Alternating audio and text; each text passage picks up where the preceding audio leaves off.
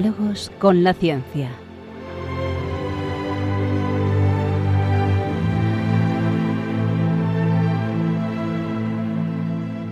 Dirigido por Javier Ángel Ramírez.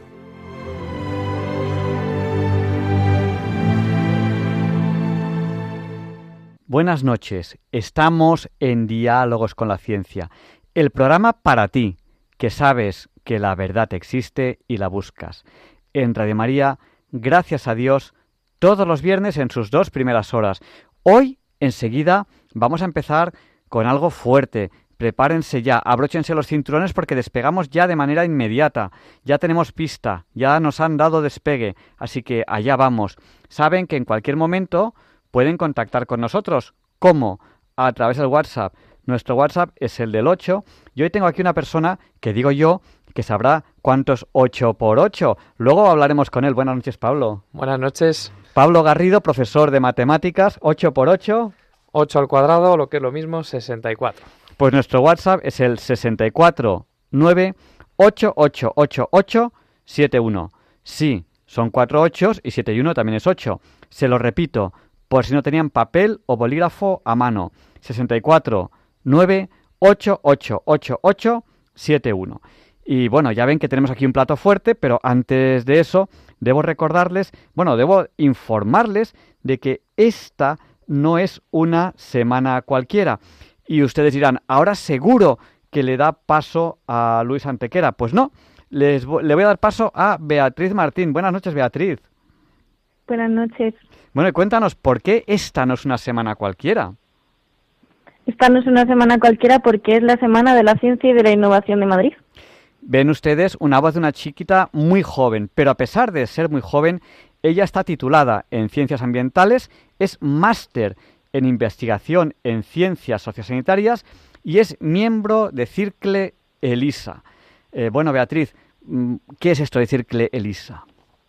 Bueno, empiezo eh, informando sobre un poco qué es ELISA. ELISA está inspirada en Elisa Zanfirescu, que es la primera mujer ingeniera europea. ELISA son las siglas de European Engineering Learning, Innovation and Science Alliance. En español, eh, la Alianza Europea de Ingenieros eh, de Aprendizaje, Innovación y Ciencia. Eh, esta alianza está compuesta por nueve universidades europeas y su cometido es incorporar el concepto de un nuevo ingeniero europeo que esté educado y formado en competencias sociocívicas que le sirvan así de base para al aceptar los retos tecnológicos a los que se enfrente con un compromiso en la sociedad. Y circular, Elisa, eh, ¿sois más redonditos? Circular Elisa, eh, bueno, Elisa está compuesta por, por varias comunidades. Eh, en concreto, la comunidad circular, que es a la que pertenezco yo, está, se enfoca en la sostenibilidad ambiental y la cooperación con el compromiso en la eh, economía circular. Bueno, y yo te he presentado, así de forma muy breve en este programa, la semana que viene hablaremos un poquito más de este tema ya lo, ya lo anticipamos, pero vosotros tenéis en esta Semana de la Ciencia, que estamos ahora en ella, tenéis una actividad. Cuéntanos un poco de qué va esta actividad y los oyentes cojan papel, cojan bolígrafo, porque a lo mejor ustedes o alguien que ustedes conocen, algún amigo, algún familiar, eh, puede participar de esta actividad. Cuéntanos un poco esta actividad, Beatriz. Sí, desde Circular Elisa hacemos eh, unas tres grandes actividades a lo largo del año. Esta es la segunda de ellas y es un escape room.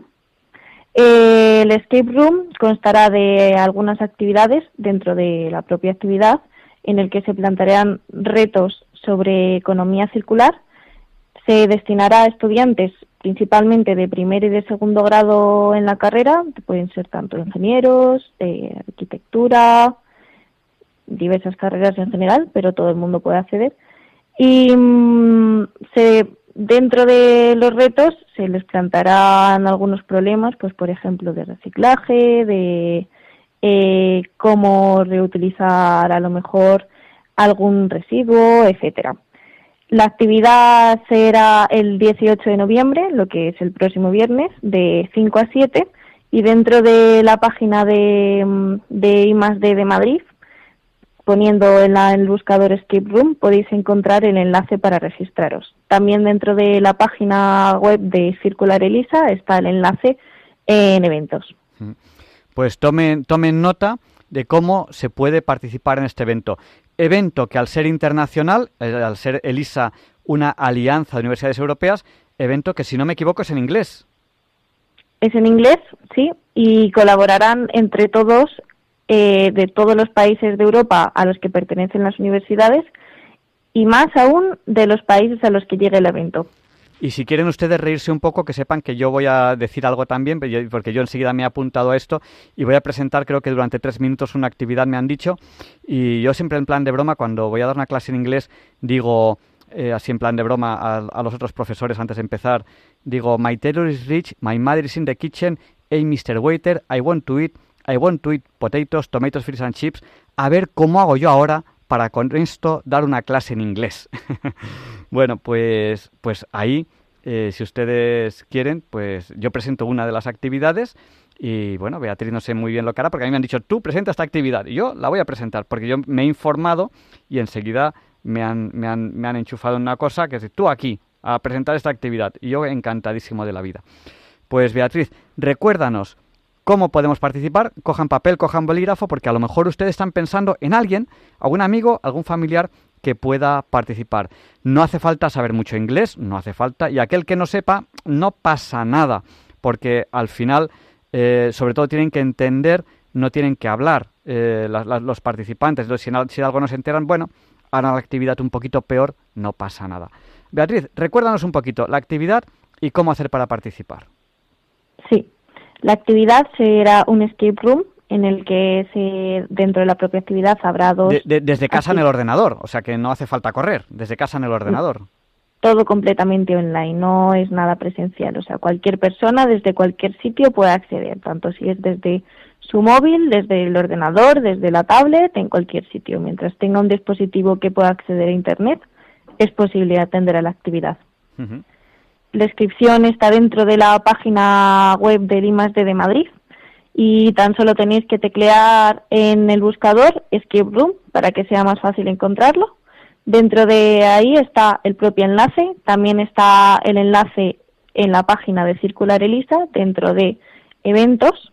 Una vez accedes al enlace, ahí puedes completar toda la información que se necesita para inscribirte a la actividad y una vez que estés inscrito, nosotros te proporcionamos el enlace para atender a la actividad, que será el 18 de noviembre de 5 a 7 de la tarde.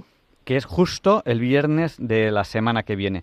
Pues aquel que quiera pasar un rato divertido, eh, que se anime. En la anterior actividad, me acuerdo que me animé yo también y algunos oyentes también y me escribían durante la actividad, ay, pues yo voy en tal puesto, tú vas en tal puesto y vamos haciendo cosas divertidas.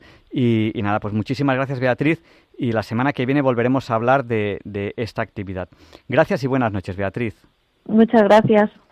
Y bueno, eh, al comenzar el programa les he dado el WhatsApp que es el 649 888871 y nos han saludado a, este WhatsApp Juan Antonio de Vilafranca de los Barros, Rafael del Puerto de Santa María, Rosario de Sevilla, Aníbal de Salamanca, Pilar de Coria, Bienvenido de Vilaseca, Fernando de Guadalajara, Carmen y Pepe de Santander, Chema de Málaga, Ana y Rafa del Puerto de Santa María, Plácido de Málaga, eh, Plácida de Grazalema, Rafa y Tita, que le saluda Chema de Málaga, a Plácida de Grazalema y a Rafa y Tita, Raúl de Santander, Teresa de Valencia, alguien de Calatayud que no nos ha dicho el nombre, Patricia de Tordera, Juan Antonio de Miranda de Ebro y José de Alboraya. Y les estábamos hablando de la Semana de la Ciencia y tengo yo aquí a un profesor de la Universidad Politécnica de Madrid que ustedes conocen porque ha participado con nosotros muchas veces, que además él es jefe de proyectos de Talgo, es profesor de matemáticas y, y ustedes le conocen bien. Pablo Garrido Martínez Yo. Buenas noches, Pablo. Buenas noches, Javier. Yo sé, porque me lo han dicho tus alumnos, que tú todos los años en la Semana de la Ciencia haces algo a tus alumnos. Un regalo, además. Efectivamente. Bueno, un regalo dependiendo a quien preguntes. Pero efectivamente sí que me gusta conmemorar la Semana de la Ciencia, no solo con las actividades que, por ejemplo, Beatriz ha presentado, En mi caso, lo que ofrezco a mis alumnos son una serie de temáticas que deben de, escoger y lo que imparto es una conferencia, bueno, más que conferencia, charla divulgativa, ¿no? La conferencia las imparten, la imparten gente importante, en mi caso son charlas divulgativas. Y bueno, unos años he hablado de Alicia en el País de las Maravillas y su relación con las matemáticas, que creo que bien conocen los oyentes de este programa. Otros años de geometría fractal o teoría del caos, incluso de mi propia experiencia como jefe de proyecto en, en Talgo en el proyecto de Rusia, ¿no? que además es un, un tema que en la actualidad es algo bastante comentado, digamos. Y todos los años ofrezco una conferencia, de hecho hoy en clase, que hemos estado hace un ratito en clase, ya les he comentado que les dejaré todas las opciones para que elijan. Y otra actividad que me gusta ofrecerles es visitar el Museo del Ferrocarril, que además tiene sus puertas abiertas a todos los que quieran en la Comunidad de Madrid y es muy bonito analizar pues, la historia del ferrocarril en cuanto a material rodante a lo largo de estos años atrás. Bueno, pues ahí tenemos la actividad que va a hacer Pablo Garrido. Bueno, Pablo Garrido, igual que he empezado el programa diciendo, esta no es una semana cualquiera, Pablo Garrido Martínez Job no es un profesor cualquiera. Él es, que no quiere decirlo porque es muy humilde, pero yo sé si lo voy a decir, él es premio vector de oro al mejor profesor de la Escuela Técnica Superior de Ingenieros Industriales este año, porque creo que has tenido otros premios, este año también ha recibido el premio, que es el curso creo que es el premio 2021-22, creo. Efectivamente. El último. El último. Pero ya antes, antes ya te han dado más premios. Sí, la verdad es que eh, muy contento de haber recibido este, este premio, que para mí no es el premio en sí, sino lo que significa, ¿no? El hecho de poder pensar que soy de una utilidad real para los alumnos, servir de motivación y que están contentos con mis clases, para mí es el mejor sueldo que puedo tener en la universidad, la verdad. Y, además yo le decía a Pablo, digo, es que además no es fácil obtener un reconocimiento de ese tipo siendo profesor de una asignatura que a la gente le gusta tan poco como es las matemáticas. A la gente eh, con lo divertidas que son las matemáticas, que digo yo. Son bonitas, útiles, sencillas y divertidas. Y a cualquier alumno que tengo en clase que preguntes, seguro que te va a responder eso, Javier. Pues nada, ya que tenemos aquí a Pablo, vamos a exprimirle, porque Pablo Garrido Martínez Diop, él es profesor de matemáticas en la Universidad Politécnica de Madrid, pero es jefe de proyectos en Talgo. Y, además de las actividades que tiene esa semana, en la Semana de la Ciencia, nos va a hablar dentro de un momento en la entrevista de la semana aquí en Diálogos con la Ciencia del futuro del ferrocarril en Europa. Pero siempre empezamos la entrevista con esta sintonía.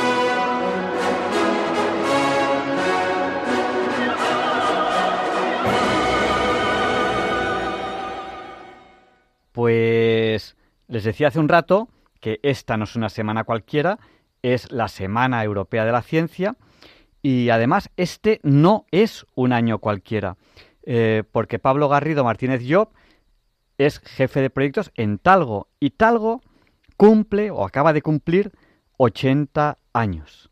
Eh, bueno, háblanos un poquito de Talgo. ¿Qué haces tú en Talgo? ¿Qué es Talgo? Bueno, Talgo, tren articulado ligero Goicoechea Oriol, es una empresa eh, líder en el sector de la alta velocidad y trenes que no tienen por qué ser alta velocidad, largo recorrido. Y es una empresa en la que diseñamos, fabricamos y mantenemos eh, trenes. Una empresa española que surgió en el año 42 de la mano del señor Goicoechea con una idea muy basada en matemáticas, ya que hablábamos en matemáticas, de cómo podemos enlazar una serie de triángulos isósceles unidos por el vértice, y de la mano de la familia Oriol, quien apostó por esa idea y la llevó a cabo. Y gracias a esa unión nació Talgo en el año 42 y podemos conmemorar muy orgullosos esos 80 años que hemos cumplido este mes. Y bueno, ¿en qué proyectos estás ahora? Actualmente eh, eh, dirijo la parte técnica de los nuevos trenes alemanes, los nuevos trenes de alta velocidad de Alemania. Es un proyecto que consiste en desde 23 hasta 100 trenes en contrato marco para hacer trenes de 17 coches con locomotora y poder circular por muchos países de Centro Europa, no solo Alemania, sino Austria, Holanda, entrada de Basilea en Suiza. Y por tanto es de gran interés para Talgo y para el sector poder presentar un, un proyecto innovador y poder decir que la tecnología española viaja y viaja a altas velocidades. Estáis en un proyecto que estás llevando eh, en, Alemania. ¿Y, cómo es ese tren? ¿Pero qué tiene de especial ese tren? Bastantes características. En primer lugar, y es un aspecto que han destacado mucho los alemanes, el tren Talgo es un tren accesible, es decir, estamos al mismo nivel que el propio andén. Por tanto, para personas de movilidad reducida, para gente mayor o gente que está cargando una maleta, es muy positivo el poder tener una accesibilidad completa al propio tren. Y me llama la atención porque estuvimos en Inotrans, no sé si conoces Inotrans. No, yo no. bueno, me, has, pillado. Te he pillado, una pregunta. Es la Feria Internacional de Ferrocarriles y estuvimos ahora en el mes de septiembre presentando el primer coche acabado, un coche turista con aseo y pudimos llevar este coche allí a la feria. Y bueno, estuvimos con el Ministerio de Transporte, estuvo la propia ministra y la delegación visitando el coche y gente de todo el mundo, distintos tanto personalidades políticas como usuarios, pues siendo capaces de poder observar el tren que habíamos hecho, de experimentarlo, de poder sentarse en las butacas y comprobar, ¿por qué no?, que somos capaces de hacer un buen tren de alta velocidad para Centro Europa. ¿Y pretende algo especial Alemania con el tren que, estáis haciendo? Actualmente se está trabajando mucho en diversas líneas, ¿no? entre otras la experiencia de usuario. Este tren realmente apuesta por la experiencia de usuario, es decir, hemos incorporado características como las ventanas funcionales, que están tratadas eh, con ondas electromagnéticas para permitir una mayor cobertura en el tren. Por supuesto, con iluminación inteligente, asientos muy cómodos, lo que hace es invitar al propio viajero a vivir una experiencia más que vivir un viaje. Y tenemos distintos tipos de coche. La verdad es que es el primer proyecto en el que me encuentro con tanta tipología de coche. Para bicicletas, para bebés, para familias. Hay un coche que se llama el coche baby, otro que es el coche familiar. Es decir, está muy adaptado para los distintos tipos de usuario que pueden manejar, eh, que pueden viajar en este tren. Y bueno, aparte de este proyecto que, en el que estáis ahí en Alemania, que Talgo tiene muchísimos proyectos, hablando un poquito ya del futuro del ferrocarril en Europa. Eh, ¿A qué retos técnicos se enfrenta el ferrocarril, o vosotros enfrentáis vosotros desde Talgo, a fecha de hoy en los trenes? A día de hoy, las velocidades máximas que se están alcanzando, que podemos, por ejemplo, hablar del AVE, del tren de alta velocidad en España, Actualmente circulamos a 300 kilómetros por hora. De hecho, los nuevos trenes de alta velocidad que empezarán a circular el próximo año, que son de Talgo, son nuestros, el, tren Abril, los nuevos trenes de alta velocidad, eh, entrarán en servicio comercial a una velocidad de 330 kilómetros por hora. Es el tren que va a circular más rápido en infraestructura española. Em, ¿Queremos más velocidad? Es una buena pregunta. Realmente, o desde el punto de vista técnico, la atracción, el hecho de poder aumentar la velocidad a 400 kilómetros por hora, por poner un ejemplo, sería viable. Lo que pasa es que nos tenemos que preguntar si es necesario viajar a 400 kilómetros por hora y qué consecuencias tiene circular a, 400 kilómetros por hora. Es decir, la vía se desgasta, sufre, la catenaria, todo lo que es la superestructura y, la instalación eléctrica también sufre. Y como no, y lo trataremos ahora seguro, el consumo energético tenemos que apostar por un medio de transporte que sea responsable, pero responsable no solo en medios económicos y humanos, sino desde un punto de vista energético.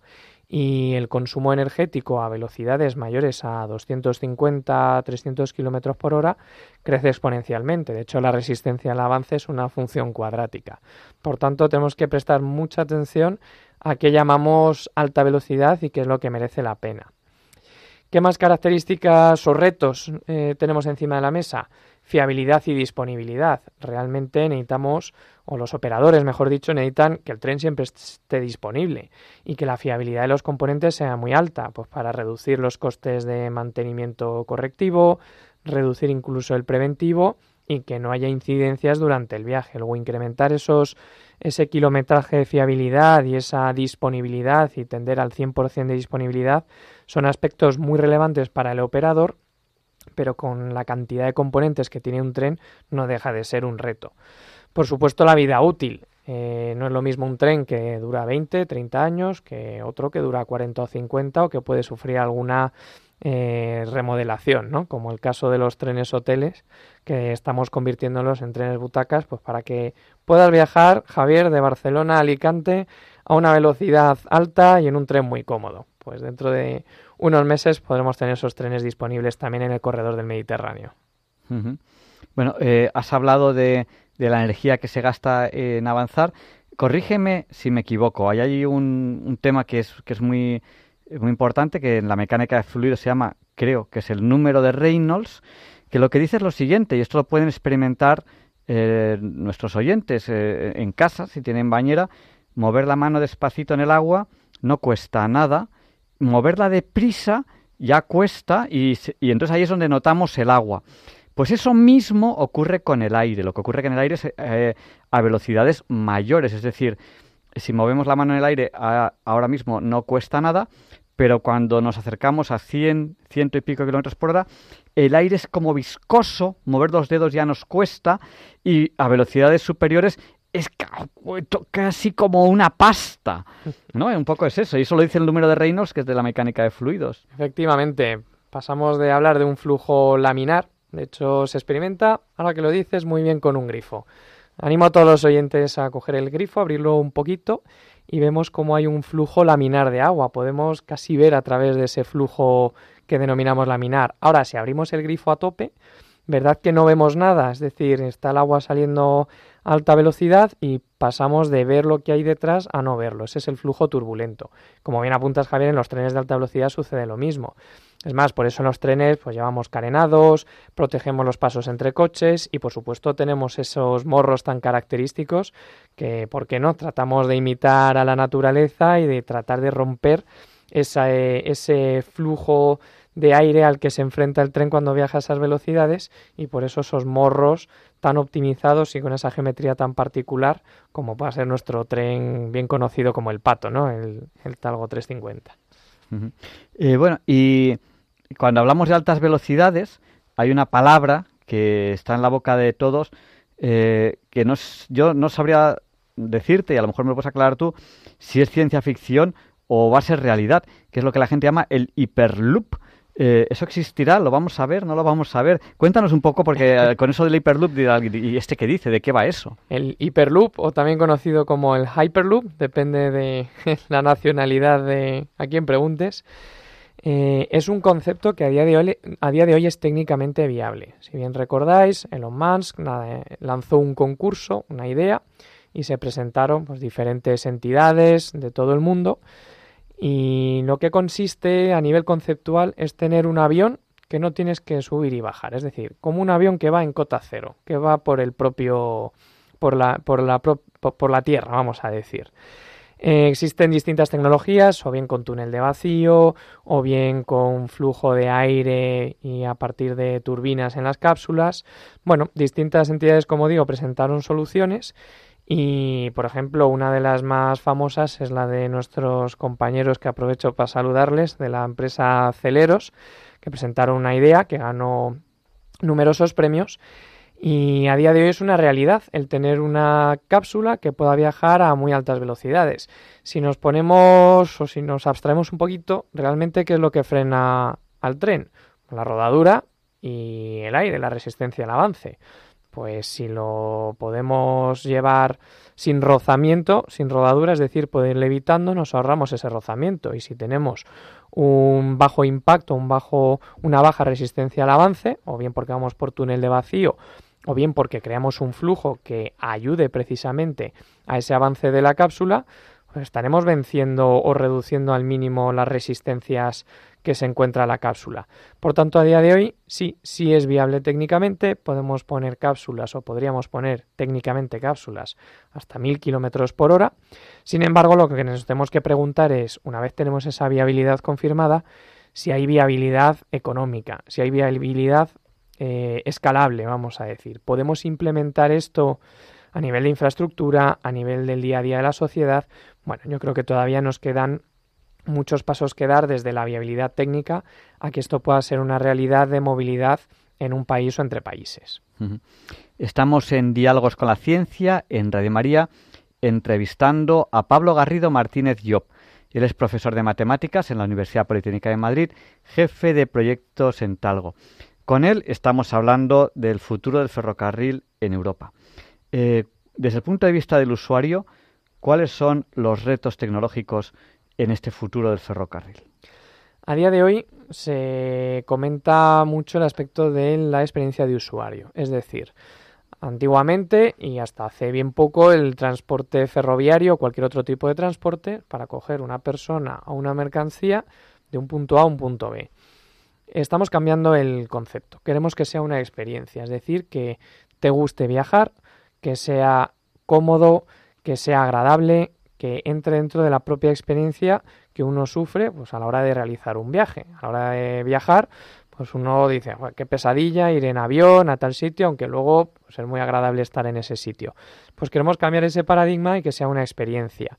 Por eso estamos trabajando mucho en ese concepto de experiencia de usuario a nivel de poder tener iluminación inteligente, conectividad wifi e incluso poder adaptar la música o la información que cada viajero le guste tener mm, según el asiento que haya seleccionado. Son conceptos que cada vez nos exigen más los operadores y que, por supuesto, como empieza a aparecer competencia tanto a nivel de alta velocidad como no dentro de mucho a nivel del resto de líneas de viajeros, necesitamos ofrecer algo más al propio pasajero y por eso aparece la experiencia de usuario.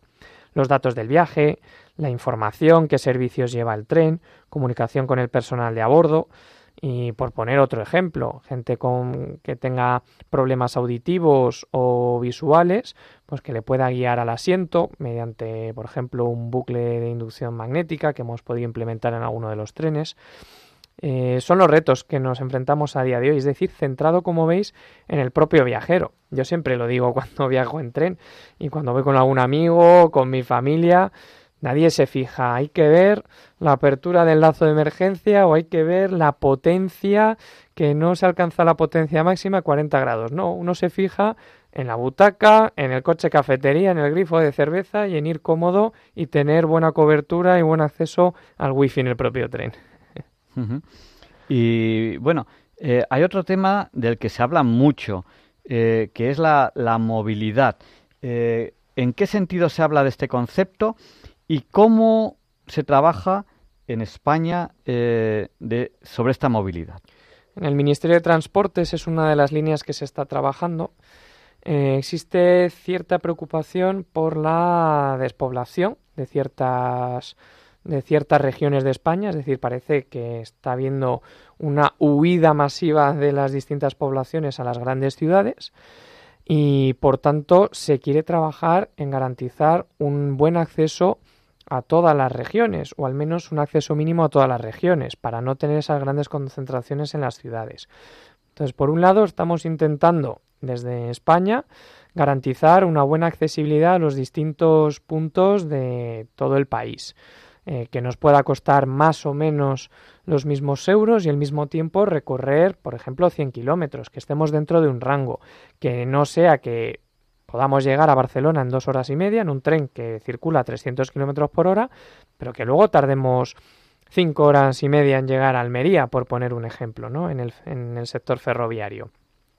Por tanto, se está trabajando en ese área o en ese ámbito por un lado y por otro en tratar de reducir la mejor manera de evitar no solo accidentes, ¿no? porque hoy en día la seguridad está bastante cubierta, pero el consumo energético, el consumo del tiempo de todos los usuarios, una manera muy inteligente es tratar de reducir la movilidad. Y no solo reducir la movilidad, sino tratar de predecir esa demanda de viajeros con los servicios que ofertamos a nivel de transporte y así estamos reduciendo el consumo energético y estamos reduciendo el, el tiempo necesario pues, para esos desplazamientos.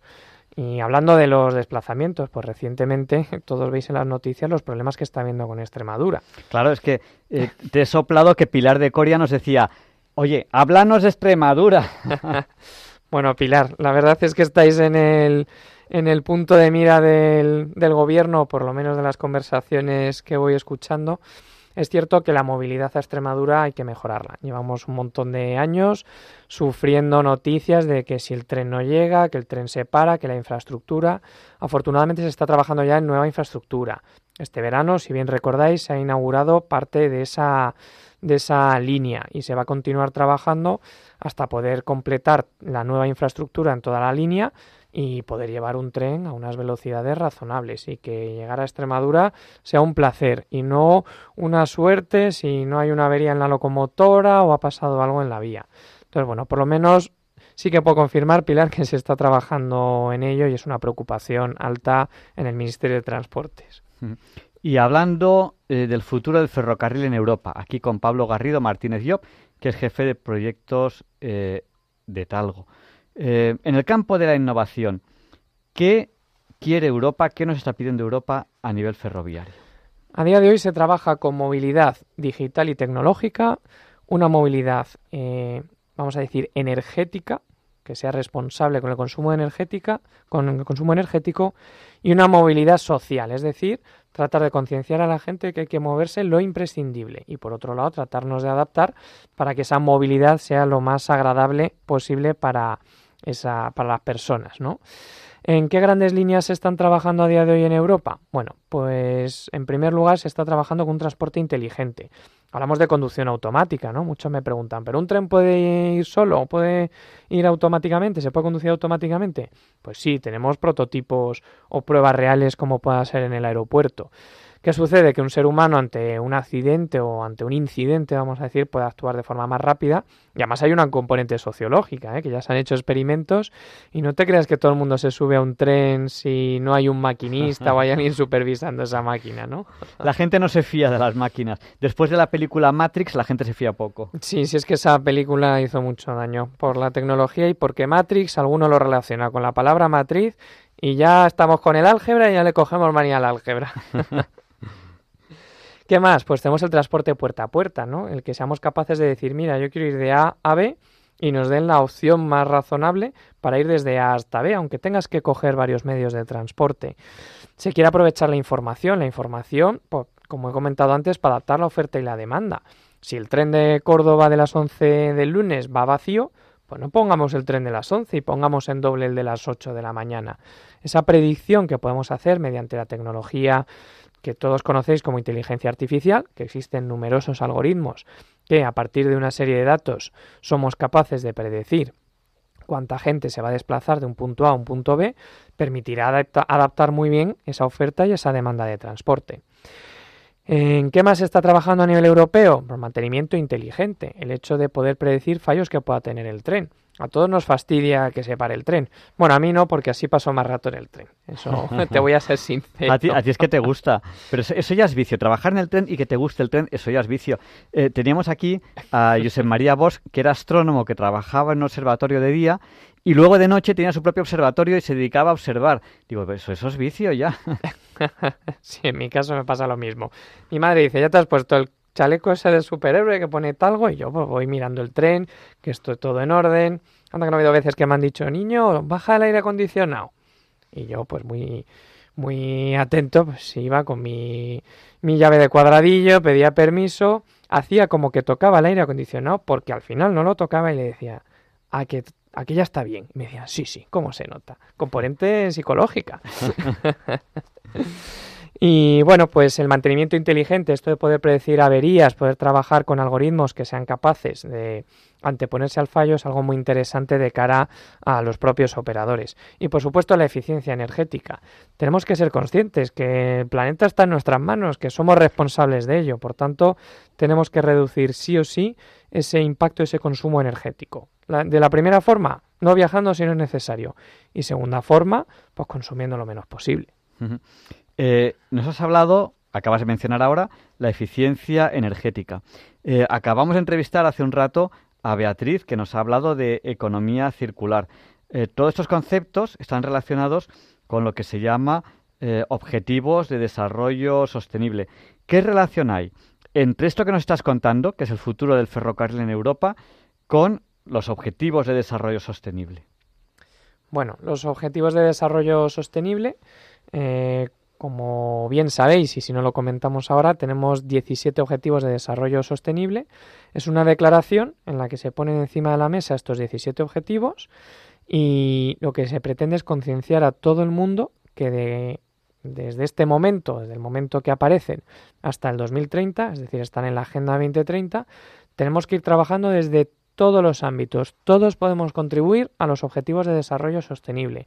Unos más, otros menos y alguien dirá, bueno, ponme un ejemplo concreto.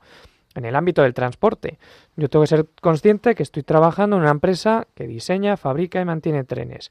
Pues tendré que ser responsable yo como talgo del producto que estamos eh, diseñando, que consuma lo menos posible, que pese lo menos posible. Anda que no sufrimos los fabricantes y trabajamos con nuevos materiales para hacer los trenes más ligeros. Pues el tren más ligero, pues consume menos. Y hay objetivos de desarrollo sostenible que están relacionados con ciudades verdes, con el impacto energético y luego con el el avance social y en este caso pues ayudamos a la gente a transportarse de un punto A a un punto B. Por tanto, todos desde nuestro ámbito podemos relacionarnos con esos objetivos de desarrollo sostenible. Y tenemos que concienciarnos y en las universidades tenemos que impregnar el conocimiento de los objetivos de desarrollo sostenible en los distintos pues, ámbitos o en este caso ingenierías, pues ser conscientes de que tenemos que contribuir con la sociedad.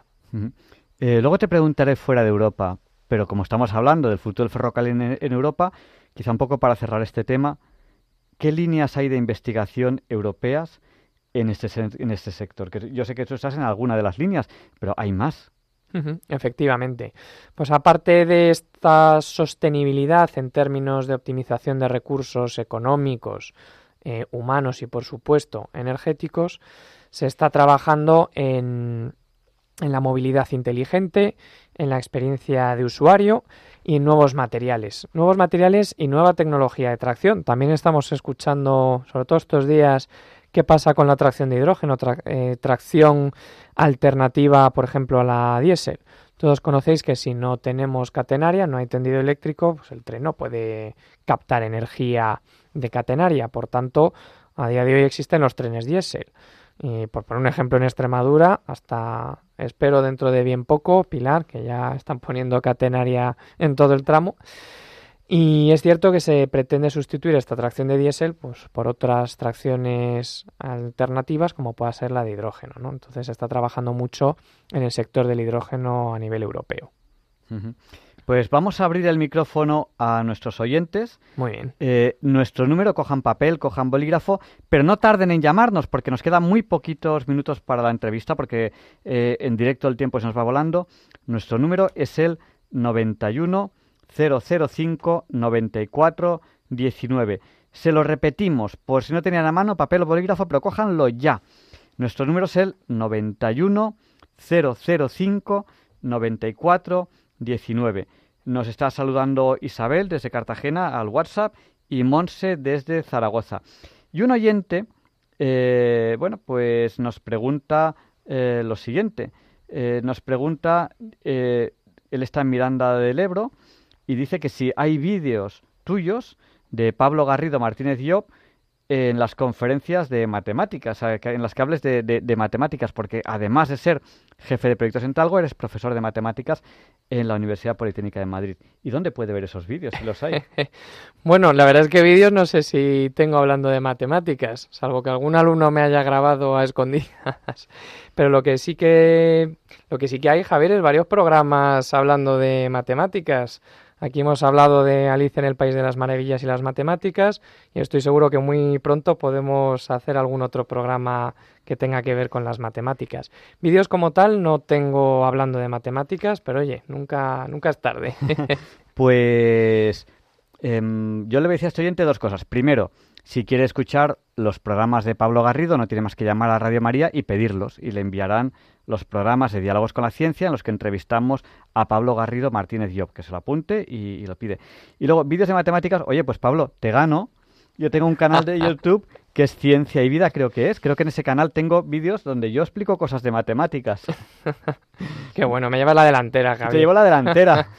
Eh, porque a mí las matemáticas me encantan. Es uno, es uno de, oye, es uno de mis hobbies las matemáticas. Me encantan lo disfruto mucho con él. Vamos a dar paso a esta llamada que nos ha llamado ya al 91 005 94 19. buenas noches, bienvenido. Buenas noches, Javier Ángel. ¿Cómo estás? Y buenas noches, profesor. Buenas noches. yo, fui taxista y me ha perseguido el número 2. ¿Y por qué un número solo da igual multiplicado que sumado? ¿Qué diferencia tiene el 2 con, los otros números? Pues Pablo te va a hablar un poquito de números si quieres. un abrazo muy fuerte. gracias por llamar. Igualmente, y bendiciones y paz. Y disfruta de la zona en la que vives, que tienes suerte. Hay mar cerca, es una zona con un clima muy agradable. Hay que disfrutar de ello. Un abrazo muy fuerte, bienvenido. Sí, pero hay que estar bien para disfrutar. Bueno, pues hay que. Uno esté como esté, tiene que disfrutar lo que pueda. Yo trabajo mucho con la mente, con mi enfermedad, Javier Ángel. Sabes que te animo, sabes que te animo a, a, ese trabajo. A Pero que me responda el número dos, que, que, que, a ver qué misterio tiene. Pues tiene un misterio, vamos, inigualable, y es el único número primo par que existe. Bueno, y vamos a dar paso enseguida a otro, a otro, a otro, oyente. Y luego nos puedes hablar de, números, todo lo que quieras, porque Pablo sabe muchísimo de números y de series y, de todo. Eh, Pero no las de Netflix, ¿eh? No las de Netflix, no. Las de, por ejemplo... Serie de Fibonacci, por poner un ejemplo. Por poner un ejemplo. Uy, hemos perdido una llamada que teníamos desde Madrid, justo le íbamos a dar, a dar paso ahora, que justo Pablo y yo hemos estado hablando de la serie de Fibonacci, que es una serie que tiene una curiosidad, a mí a mí, aparte de, aparte de, su, digamos, de su área o aspecto matemático, me sorprende muchísimo que la naturaleza refleja muchísimas veces esta serie. Es algo, es algo curiosísimo. La naturaleza es sabia, la naturaleza es perfecta, la naturaleza es bonita, útil, sencilla y divertida.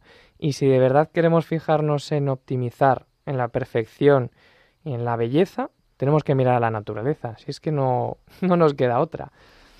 Ruth habló hace poco de las matemáticas de las abejas. Ruth, que ya saben que tienen esta sección que es cómo entender eso que no, que no comprendo, creo que se llama la sección, ahora enseguida le daremos paso, y habló de, de las matemáticas de la naturaleza. Estamos en Diálogos con la Ciencia, entrevistando a Pablo Garrido Martínez Job. Él es profesor de matemáticas de la Universidad Politécnica de Madrid, es jefe de proyectos en Talgo. Con él estamos hablando del futuro del ferrocarril en Europa. Eh, estamos dando paso a los oyentes que nos están llamando al 91 005 94 19.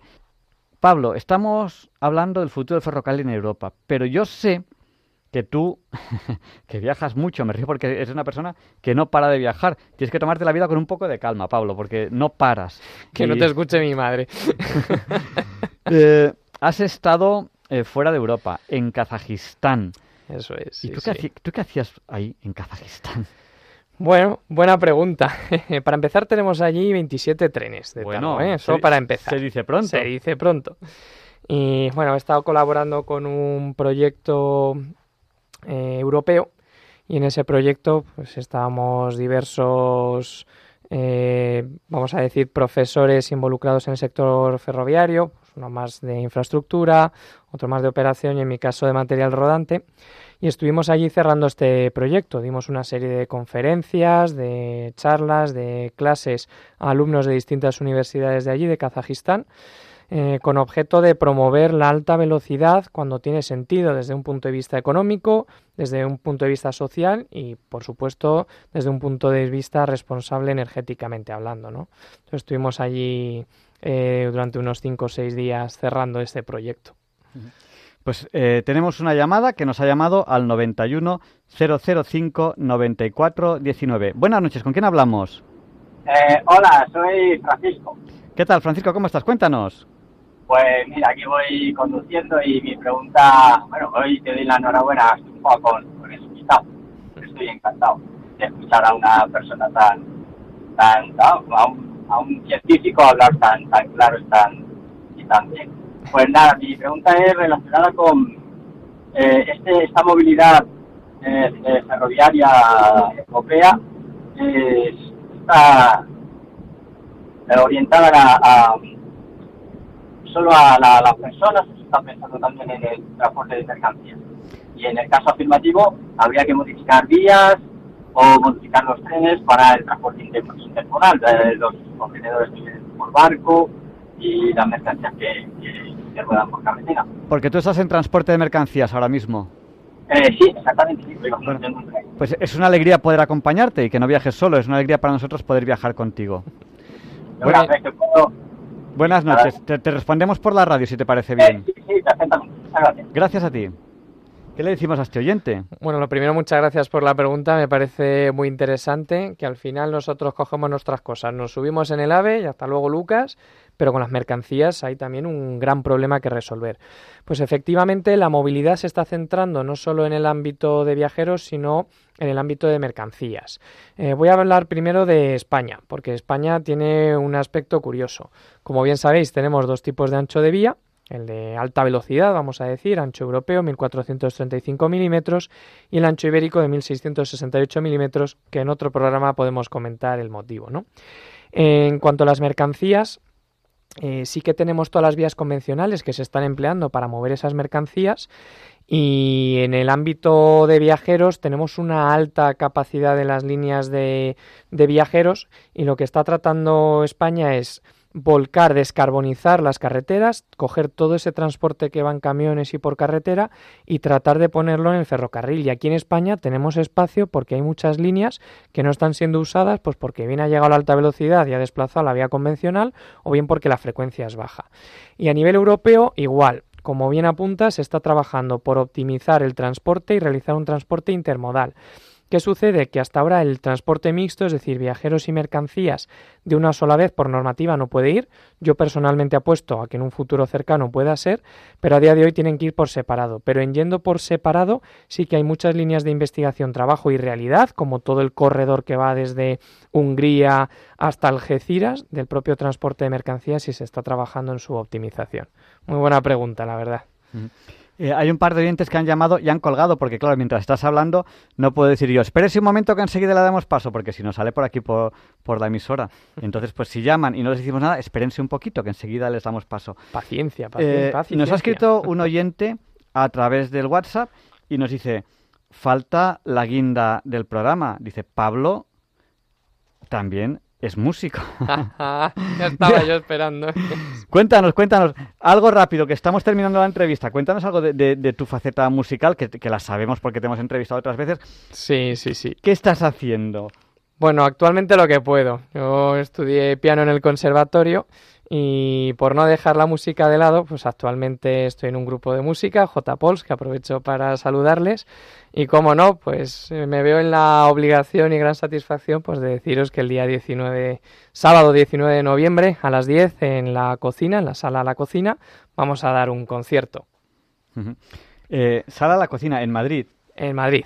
¿Y eso es. cuando dices el sábado? El sábado 19 de noviembre a las 10. Javier, Oye, espero verte por allí. No, ahí, ahí- ahí estaré yo. Y hablando de música, pues mira, tenía yo aquí precisamente, me acaba de llegar al WhatsApp, pero ya no sé ni dónde lo tengo. eh, en, en Libertad 8, el lunes, un amigo que hemos entrevistado aquí muchas veces. Mira, voy a poner aquí en el WhatsApp Libertad y seguro que me sale. Es en la calle Libertad 8 de Madrid. Eh, tu, tu, tu, tu, tu, me va a salir ahora. eh, nos- pues tenemos a eh, un cantante que hemos aquí entrevistado muchas veces. A ver si encuentro lo que, lo que me dice. Bueno, pues ahora no lo encontraré. Bueno, pues el lunes, el lunes hay un concierto ahí eh, de Juan Antonio, Juan Antonio Ordóñez. Eh, ahí estaré. eh, porque yo no me pierdo ni uno ni otro. Porque a mí, además de la ciencia, me encanta la música. Tenemos ya que terminar, Pablo. eh, Muy bien. en un par de Qué minutos, pena. en un par de minutos para hacer un resumen de lo que te- de lo que tú consideres oportuno, porque hemos hablado de tantísimas cosas que, que, bueno, eh, ¿qué nos podrías contar en un par de minutos a aquellos oyentes que no han escuchado la entrevista entera y de repente quieren que se la resumamos en dos minutos? Que ¿saben lo que les digo? Que ahí está el podcast y el oyente este que quería las clases de Pablo, lo que tiene que hacer es pedir eh, o buscar en, en internet las entrevistas a Pablo Garrido Martínez Llop, llama Radio, o Radio- llama Radio María y las pide, porque hemos hablado de Alicia en el País de las Maravillas, hemos hablado de matemáticas en general, hemos hablado de mil cosas. Nos faltan los fractales. Los fractales, tenemos el pendiente. Y matemáticas y música, Y bueno, hemos estado hablando también. hemos estado hablando de matemáticas y música también, es verdad. Bueno, dos minutillos. ¿Qué les cuentas a los oyentes para rematar la entrevista y para resumir lo que consideres oportuno? Bueno, en primer lugar, eh, a día de hoy es una realidad que tenemos que trabajar por la Agenda 2030, por los Objetivos de Desarrollo Sostenible. Ya no vale el optimizar económicamente, tenemos que pensar en el planeta, en la sociedad y coger ese punto de vista, pero a nivel individual y a nivel de instituciones. Tenemos que ser conscientes de nuestro papel y nuestra responsabilidad en la sociedad, energéticamente hablando, socialmente hablando y, por supuesto, económicamente hablando.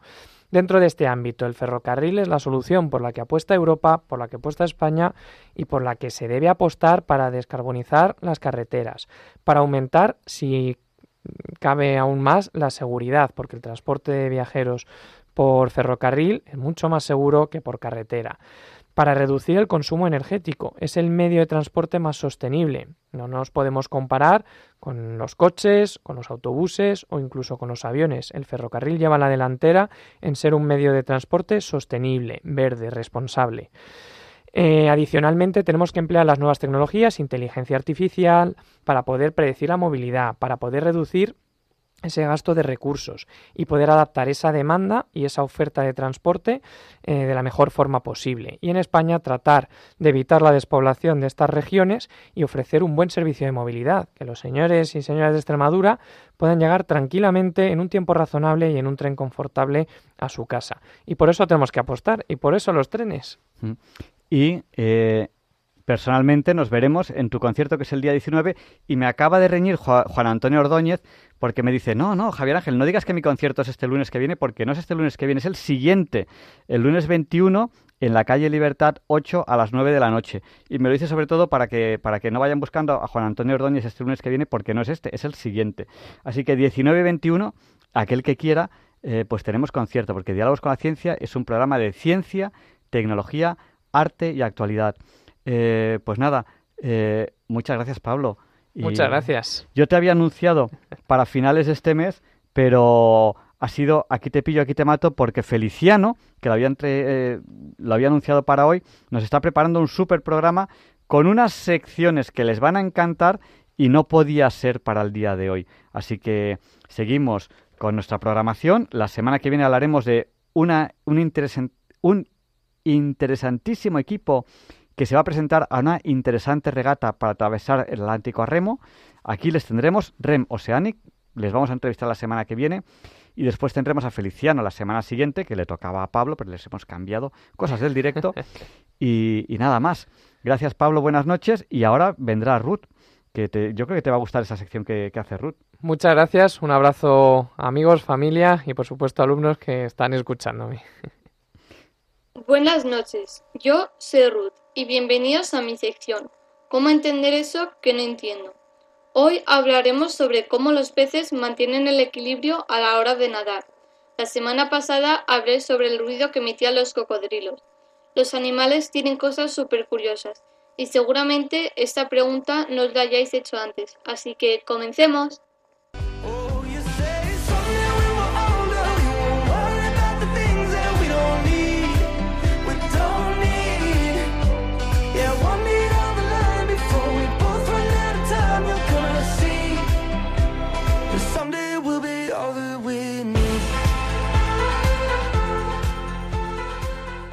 El truco para que los peces mantengan el equilibrio es un mineral alojado en el oído medio. Dentro del oído medio de los peces hay estructuras con formas de sacos y de color del alabastro, y que con eso mantienen el equilibrio y tienen información precisa de su velocidad, profundidad y dirección hacia la que nada. Los científicos lo denominan otolitos, término que procede del griego oreja y litios piedra, por lo que se puede traducir como la piedra del oído. Los otolitos son unos cuerpos que lo que hacen es que activan las células sensoriales del oído interno, permitiendo que la información pueda llegar al cerebro del animal. Químicamente está formado por carbonato de calcio, una sustancia que aparece con el periodo embriatorio y aumenta en cantidad que el pez envejece. Este, este, hecho es importante para los biólogos ya que con esto forma parte de su biografía y le aporta una valiosa información de su hábitat, la contaminación del medio en el que viven y algunos datos relacionados con sus migraciones. Un remedio mágico religioso frente a la cefalia. La forma o el tamaño y la estructura de los otolitos son diferentes en cada especie. Por ejemplo, en los crecimientos de los peces lentos, como la corvina, los tienen de gran tamaño. Sin embargo, los peces de crecimiento rápido, como los pejerri, tienen otolitos más pequeños. En total tienen seis otolitos, tres en cada lado. Estos reciben los nombres de Sagita, Lapillus y Asteriscus. En la necrópolis de las cumbres, situada en Cádiz, se encontró un ajuar en un difunto que había sido enterrado con otolitos de corvina. Esto es porque durante mucho tiempo los otolitos de este pez eran considerados potentes amuletos y se llevaban en los bolsillos o bolsas de tela para evitar apariciones de ciertas enfermedades o con finalidad curativa, generalmente para sanar el mal, el mal ojo o la cefalia. Así los depósitos calcáreos de las corvinas son consideradas una de las más antiguas representaciones mágico-religiosas de nuestro país, en especial en la bahía de Cádiz. También en los huevos de tortugas hay otolitos. ¿Qué significa esto? El mineral que compone los otolitos es el aragonito, un material inorgánico. Es abundante en las provincias de Burgos, Guadalajara, Cuenca y Soria. Su denominación la toma la localidad de Molina de Aragón, que está en la provincia de Guadalajara. Este mineral forma gran parte de la cáscara de los huevos de las tortugas, aproximadamente el 95%. El resto está formado por calcita. Estos compuestos tienen las mismas composiciones químicas, pero a pesar de esto, la ordenación de las moléculas dentro de las redes cristalinas es diferente. El aragonito también lo podemos encontrar en la concha de los moluscos, que además de ser un elemento protector para que se defiendan de agresiones externas, actúa como soporte anatómico. La concha de los moluscos tiene tres capas. La más interna, que tiene cristales de aragonito, la intermedia con cristales de aragonito o calcita, y la externa formada por conquiolina. Una curiosidad en la leyenda artúrica dice que el mago Merlín regaló al rey Arturo una minúscula piedra con propiedades mágicas. Estas propiedades mágicas se basaban en que si cambiaba de color significaba que no era ni justo ni parcial con sus súbditos. Al parecer nunca cambió de color. Todo parece que indica que aquella almendra calcárea en realidad era un otolito de corpino.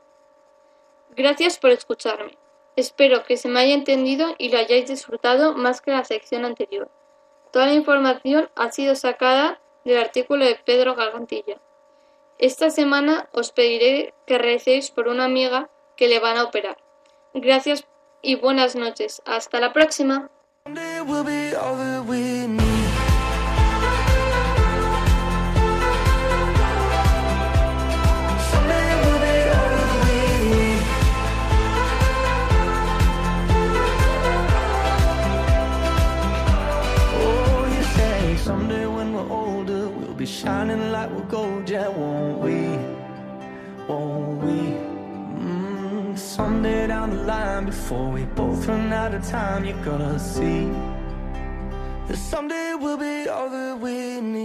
Muchas gracias Ruth por esta interesante sección y a continuación Leonardo Daimiel Pérez de Madrid nos presenta la sección Pensar y Sentir.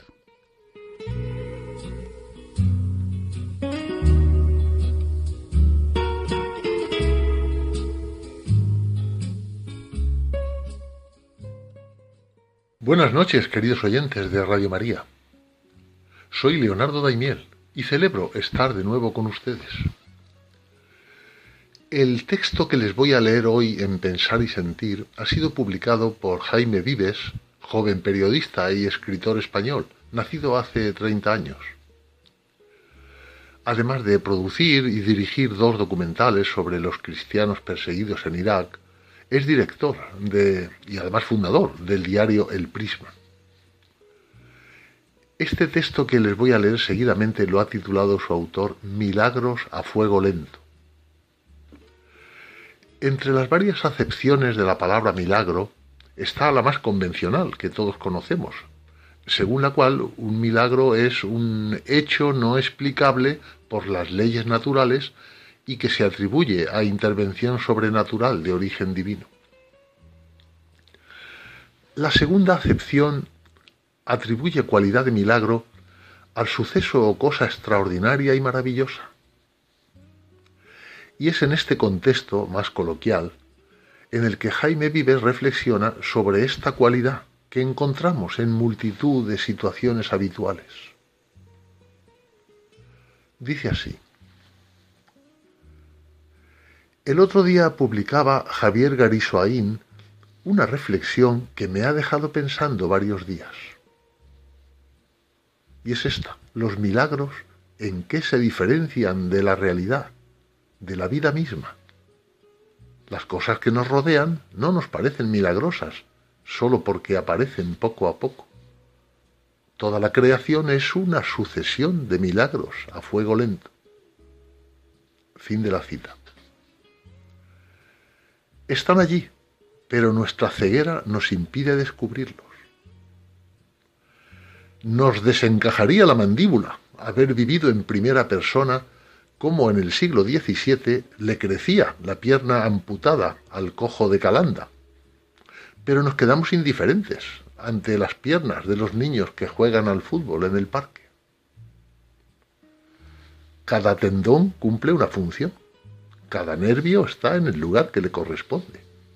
Cada hueso está preparado para resistir los golpes y los músculos permiten el movimiento necesario para chutar el balón, con una potencia tal que podría romper incluso el cristal que hay en el jardín, ese sí, hecho por la mano del hombre. Y la pierna ni inmutarse.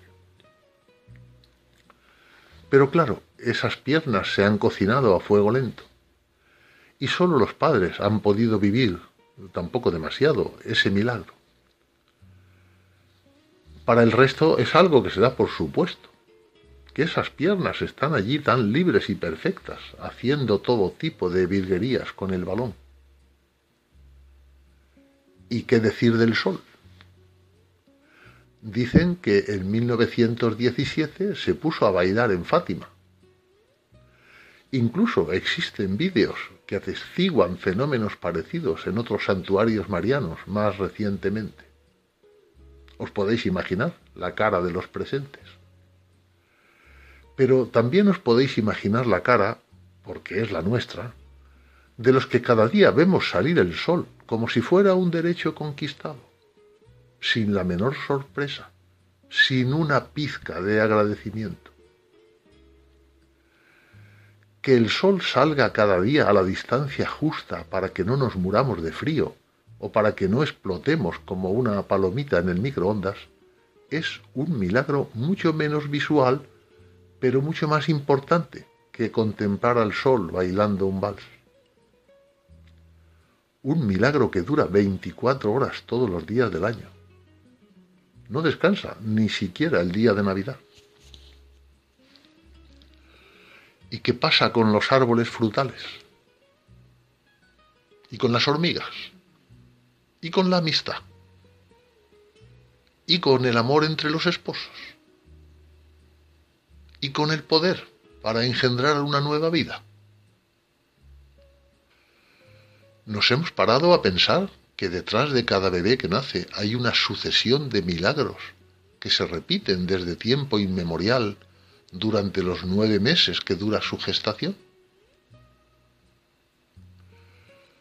Termina así este texto escrito por Jaime Vives. Las cosas más asombrosas de esta vida no hay que hacerlas, hay que dejar que pasen, que se hagan solas. A veces participar en ellas y normalmente simplemente observarlas. Y todas son milagrosas. Todas nos hablan de Dios. Ese es el verdadero milagro de la naturaleza.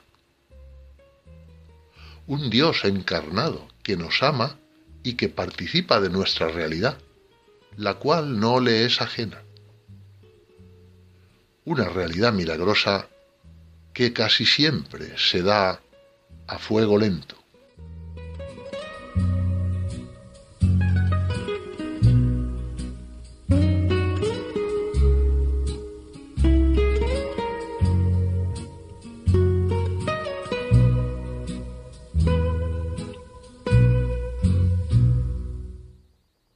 Pues muchas gracias, Leonardo, por habernos ayudado hoy a pensar y sentir. Muchos oyentes nos han saludado a través del WhatsApp y algunos se nos ha olvidado por ejemplo, Antonio de Galapagar. Y bueno, yo quiero pedir disculpas por si a veces nos pasa que se nos olvida alguno, pues porque ustedes nos están saludando mientras estamos en directo y a veces nos hacemos un poquito de lío. Y a continuación, Luis Antequera nos explica por qué hoy, que es 11 del 11 del 22, 11 más 11 suman 22, qué día más bonito. Hoy es 11 del 11 del 22 y Leonardo Daimiel nos recuerda por qué hoy, 11 del 11, no es un día cualquiera. It's a lovely day today, and whatever you've got to do, I'd be so happy to be doing it with you. But if you've got something that must be done, and it can only be done by one, there is nothing more to say except it's a lovely day for saying it's a lovely day.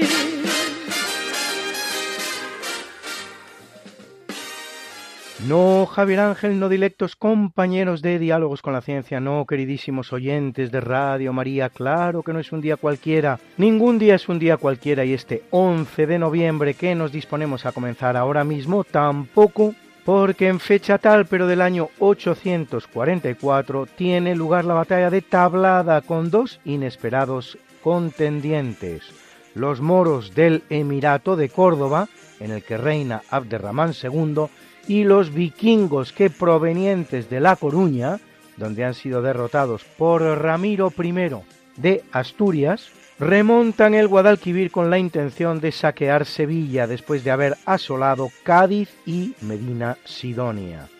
Los vikingos serán severamente derrotados, pero los supervivientes todavía tendrán el ánimo suficiente para saquear Niebla. Los capturados servirán de esclavos a los árabes y se dice que la tradición quesera existente en el Aljarafe proviene de ellos.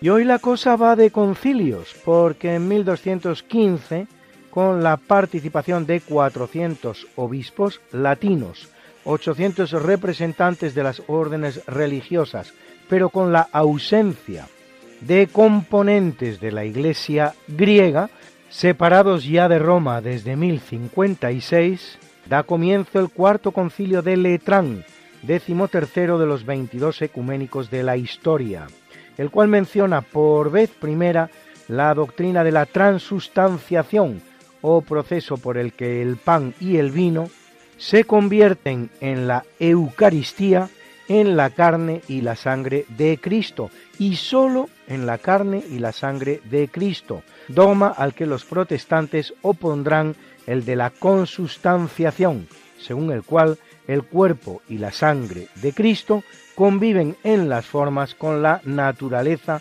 originaria de éstas, a saber, pan y vino. El concilio también impone la obligatoriedad de confesar al menos una vez al año y comulgar por Pascua, y condena la herejía cátara o albigense y el joaquinismo, la herejía del abad calabrés Joaquín de Fiore, a la vez que prohibía, una vez más y como tantas, el retorno de los judíos conversos a su fe original.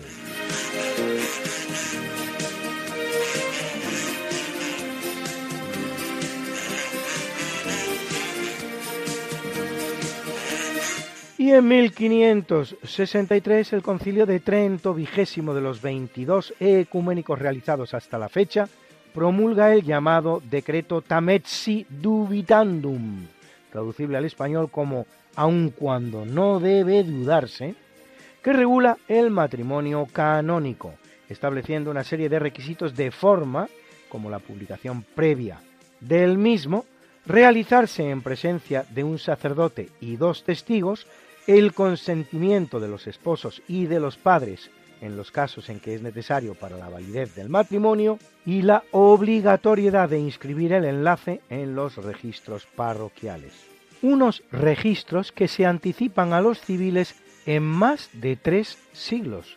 Esta es la denostada Iglesia.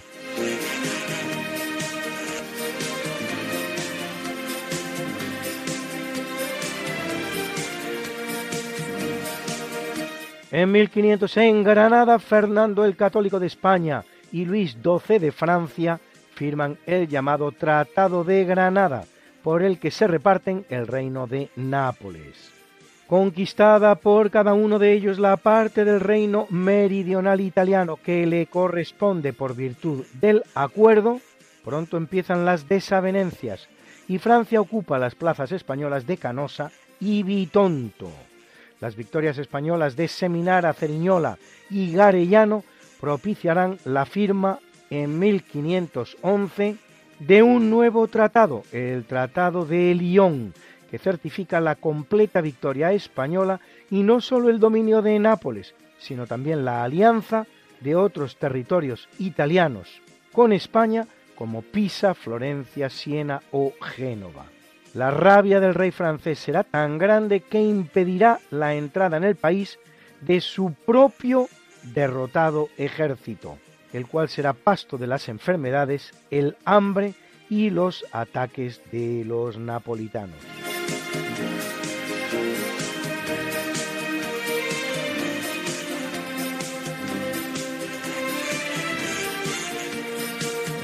En el capítulo siempre fecundo de la conquista, colonización y evangelización de América por los españoles que va a permitir a los indígenas americanos el tránsito del neolítico al renacimiento, en apenas dos generaciones, un tránsito que a los europeos había costado 7.000 enteros años, en 1777, en Chile, el español Pedro de Valdivia funda la ciudad de Quillota, con 100.000 habitantes al día de hoy.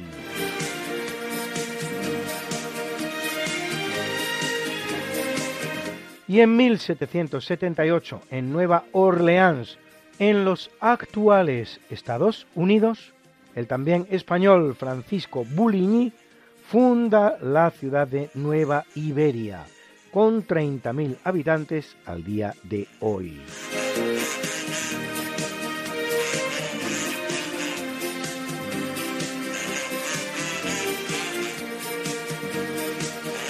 1869 en Victoria, en Australia, con el precioso nombre de Aboriginal Protection Act, Ley de Protección de los Aborígenes, el gobierno blanco australiano aprueba la ley que le permite el control de las personas indígenas, de sus trabajos, sus sueldos, sus residencias y sus hijos, que dará lugar, entre otras cosas, a lo que se da en llamar las generaciones robadas, robo de niños en Australia.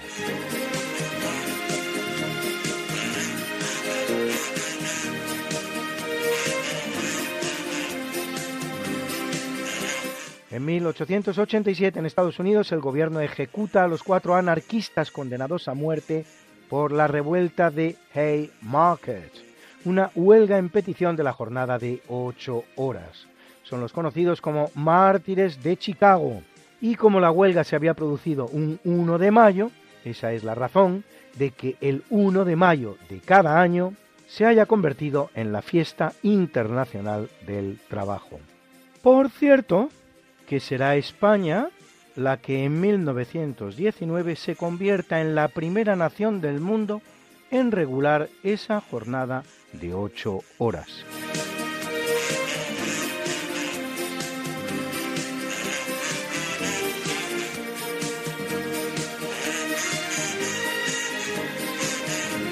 En 1975, tras una guerra de guerrillas de 14 años y triunfante en el país vecino, la llamada Revolución de los Claveles, Angola se independiza de Portugal. La vinculación de Angola a Portugal había comenzado cuando en 1483 llegan por el río Congo los portugueses, que en 1575 establecerán una colonia en Luanda para la trata de esclavos y poco a poco irán tomando el control de la costa, como generalmente hacían los portugueses, igual que luego harán holandeses e ingleses, con nulo interés por las tierras del interior, uno más de los rasgos diferenciadores con la colonización española. Solo en el siglo XX comienza la penetración portuguesa en el territorio interior de Angola, dentro del ámbito de la llamada África Occidental Portuguesa.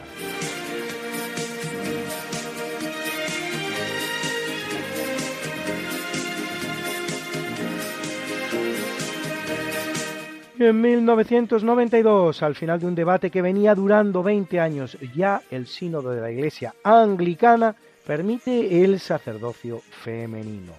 Es solo el primer paso, pues la decisión ha de ser ratificada por la Cámara de los Comunes, la de los Lores y finalmente ser firmada por la Reina.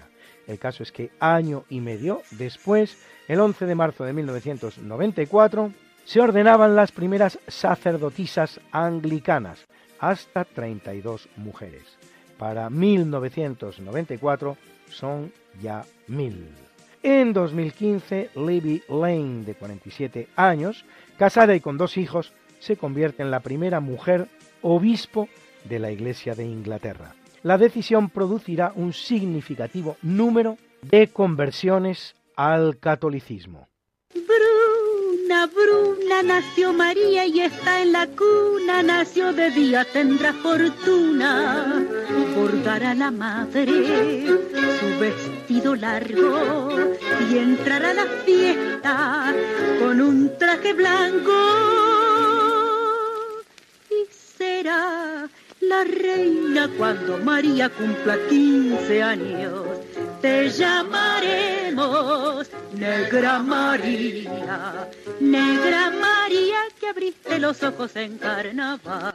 En el capítulo del natalicio nace en 1155 uno de los principales reyes españoles de la Reconquista, Alfonso VIII de Castilla, que lo es durante nada menos que 56 años, y que si bien será vencido por los almohades en la batalla de Alarcos en 1195, los derrotará 17 años más tarde en la batalla fundamental de las Navas de Tolosa en 1212, que va a impedir que el Islam vuelva a enseñorearse de toda la península como en los tiempos de mayor expansión islámica.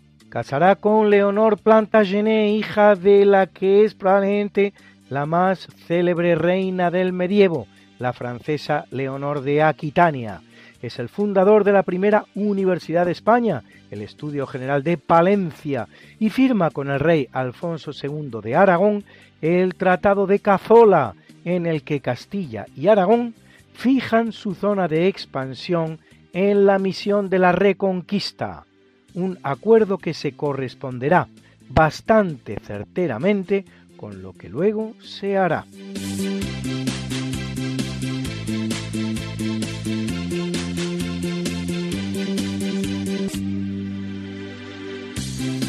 En 1748, en Portici, en el reino de Nápoles, en el que reina su padre, viene al mundo Carlos de Borbón, rey de España como Carlos IV. Carlos no estaba destinado a ser rey de España, sino de Nápoles, hijo como era de Carlos VII de Nápoles.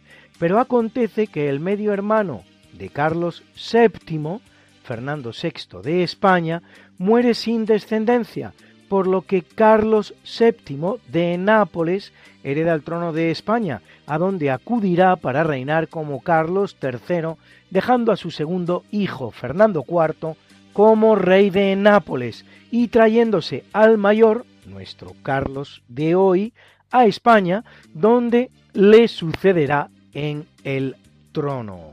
Carlos IV será un mal rey, desentendido de las cuestiones de gobierno que deja en manos de su esposa, María Luisa de Parma, y del amante de esta, Manuel Godoy. Es el rey que inicia el proceso que desemboca en la pérdida por España de la condición de potencia hegemónica del mundo, consumado en el reinado de su hijo Fernando VII, recordado como el rey Felón.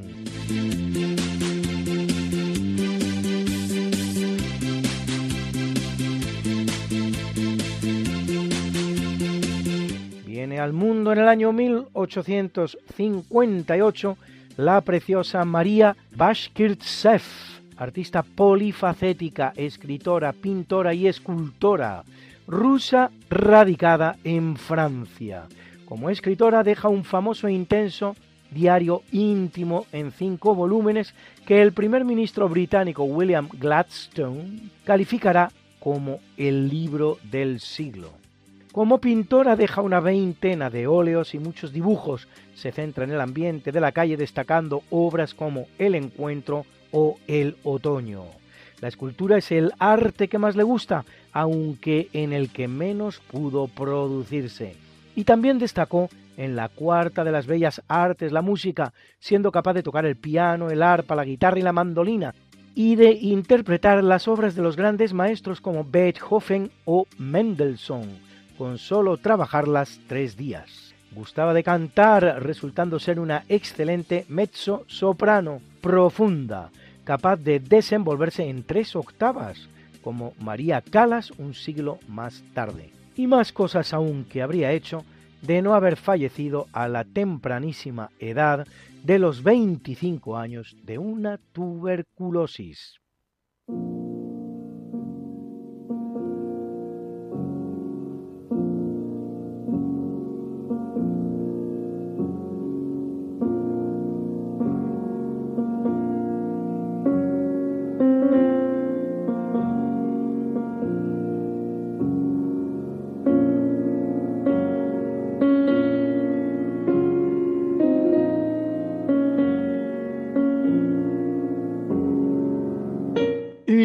Capítulo del obituario muere en 537 Silverio, quincuagésimo octavo papa de la Iglesia Católica, hijo de otro papa, Hormisdas, que había estado casado antes de tomar las órdenes, el cual Silverio apenas lo es nueve meses y termina su papado, exiliado por la emperatriz Teodora Todopoderosa esposa del emperador Justiniano, partidaria de los monofisitas, que de hecho pretendía conseguir el papado para el monofisita Vigilio. Será el rey de los ostrogodos. Teodato, poco interesado en un papa propicio al emperador, quien consiga la elección de Silverio, que apenas era entonces un subdiácono. Consagrado obispo doce días antes de ser coronado, Teodora intentará ganarlo para el partido monofisita y al no conseguirlo resuelve derrocarlo y obtener la sede papal para Vigilio, para lo que se vale del general bizantino Belisario, a la sazón en Roma para defenderla de un ataque ostrogodo. Se acusa a Silverio de estar en connivencia con los ostrogodos, por lo que es arrestado y llevado a Constantinopla, mientras su viejo enemigo Vigilio era coronado papa. Silverio será encerrado en la isla de Palmaria, en el Tirreno, donde moriría a consecuencia del trato recibido. Una lista de santos del siglo XI y el martirologio de Pedro de Natalibus del siglo XIV recogen ya su festividad como santo.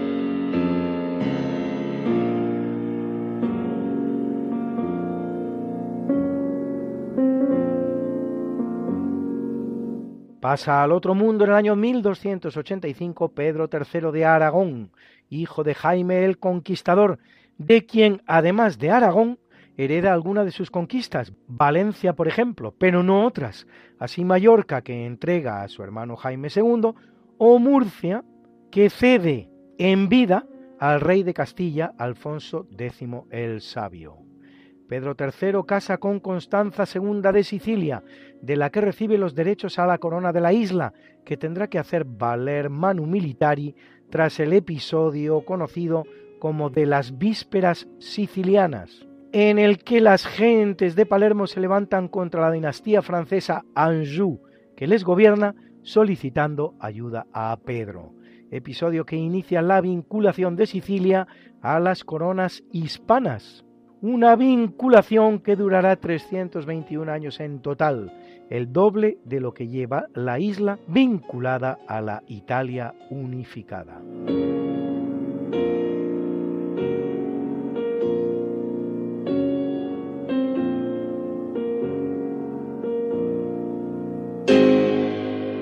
En 1831, Nat Turner, esclavo negro y predicador, es ahorcado en Virginia, en Estados Unidos, por ser el cabecilla de una rebelión contra la esclavitud. Durante su juicio, Turner pone el acento de su defensa sobre la contradicción de un país que se autoproclama tierra de libertad a los cuatro vientos, mientras basa su riqueza en la esclavización de una parte significativa de la población por el simple hecho de ser de otra raza. Su condena será a muerte de horca, con desollamiento y descuartizamiento posterior de su cuerpo. La verdad es que hay que tener tragaderas para inventar estas cosas. ¿eh? La rebelión de Turner, finalmente, solo conducirá a un endurecimiento de las condiciones de la esclavitud en Estados Unidos.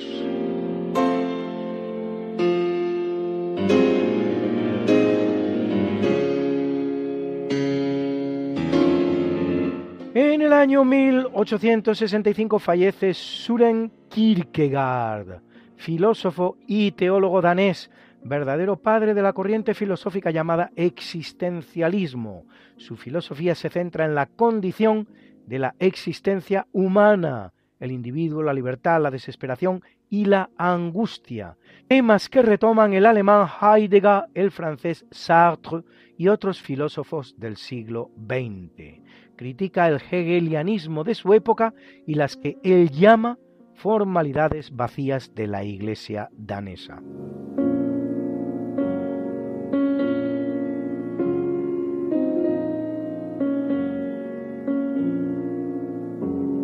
En 2014 en la India, 11 mujeres pierden la vida tras someterse a una cirugía de esterilización que forma parte del programa gratuito ofrecido por el gobierno para reducir el crecimiento demográfico del país. El programa que convertía a personas en nasbandis, término utilizado para describir a los nuevos esterilizados, será implementado a partir de los años 70 por los gobiernos de Indira Gandhi y afectará a más de 10 millones de personas de ambos sexos, en su mayoría pobres, discapacitados o musulmanes, que se sometían a él a cambio de contraprestaciones absolutamente ridículas, valorables en unos pocos euros, tan pocos como 15 o 20.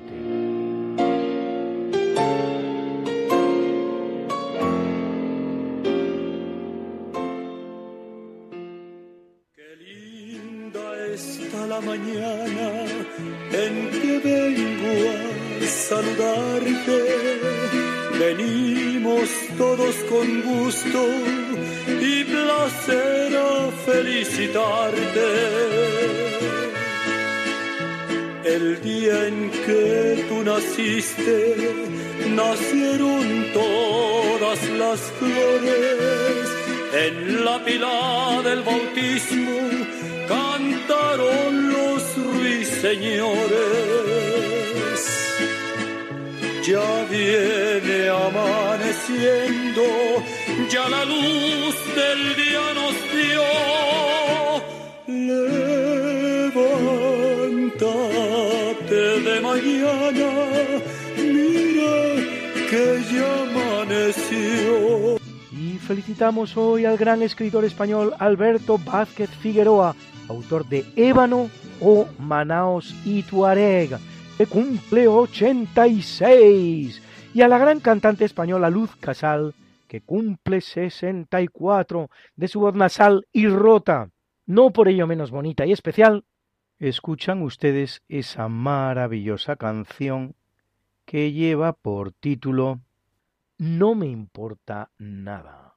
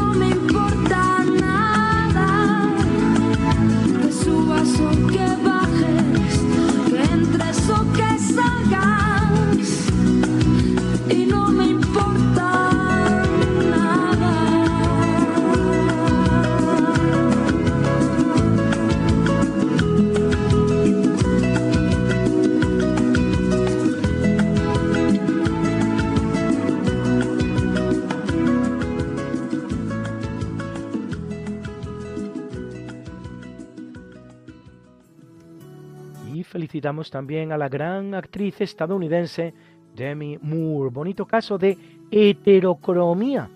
El hecho de tener un ojo de cada color, a quien hemos visto en películas como Ghost o Una proposición indecente, inspirada esta última, por cierto, en una comedia del español Emilio Romero, que cumple redondos 60, y a otro popular actor norteamericano, Leonardo DiCaprio, a quien hemos visto en filmes como Gangs of New York o El Lobo de Wall Street, que cumple 48.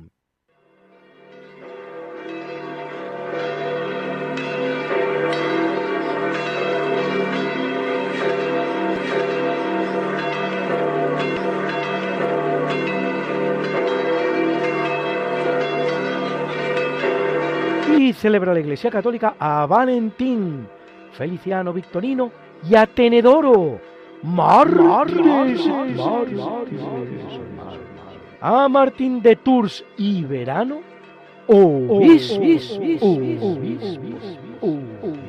amenas, anacoreta, a María Maravillas de Jesús, monja, monja, y a Antonio Bartolomé Bertuino y Dubán, confesores, confesores, confesores. You've got something that must be done, and it can only be done by one. There is nothing more to say, except it's a lovely day for saying it's a lovely day.